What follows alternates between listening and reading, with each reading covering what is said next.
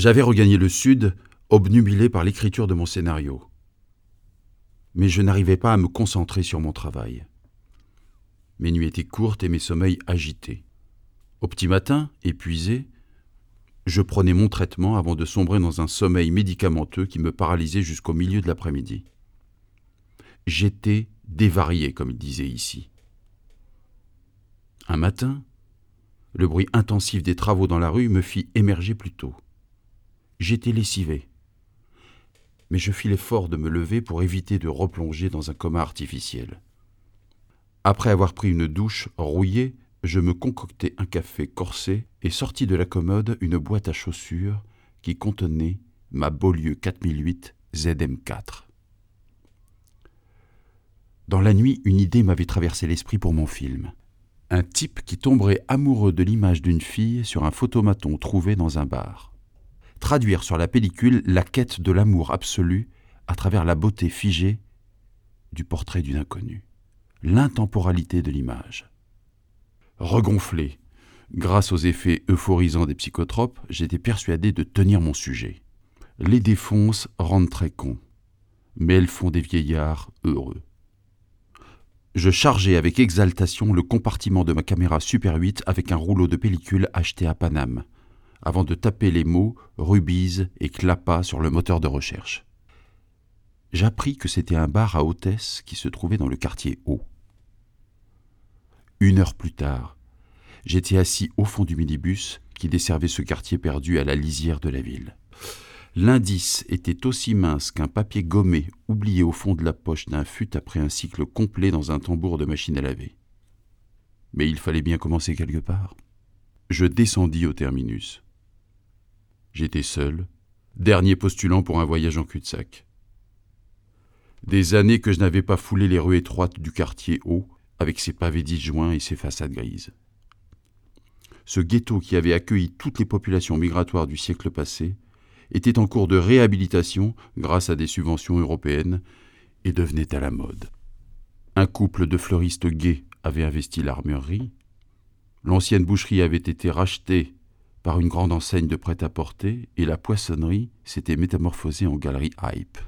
L'ambiance rappelait un mix entre Greenwich Village et le quartier de la butte aux cailles.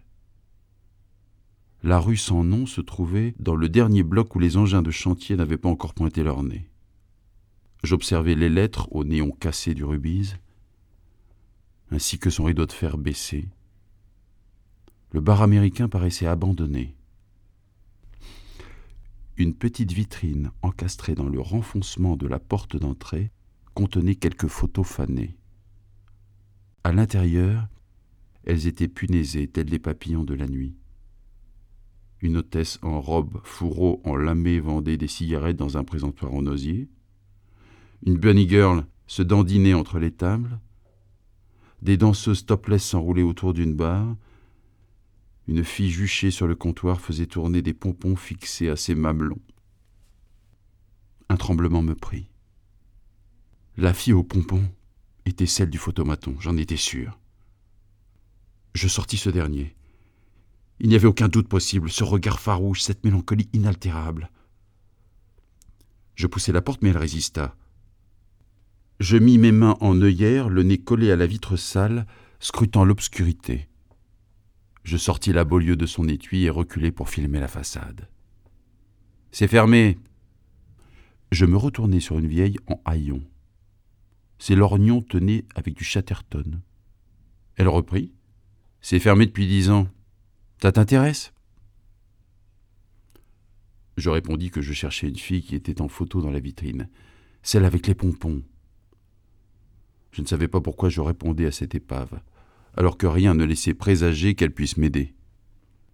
Si tu payes ta fine, je te raconterai l'histoire de cette fille. Mais tu arrêtes ta machine. Je regardais un peu mieux la vieille que j'avais d'abord prise pour une clocharde et rangeai ma caméra. Je lui répondis que c'était d'accord, avant de lui emboîter le pas. On s'attabla dans un ancien bar tabac PMU qui avait perdu ses licences. Dans le secteur, depuis une éternité, plus personne ne pariait sur le moindre bourrin, et les cigarettes achetées à la sauvette étaient toutes de contrebande. La vieille avala d'un tressagnol et en demanda une autre. Je commandai une bouteille. Elle épongea tout le long de son récit. Elle avait le pied marin. Je la suivis pour lui donner le change, mais aussi par solidarité, et aussi parce que l'ivresse restait la seule réponse face à l'inextricable souffrance que représentait l'existence.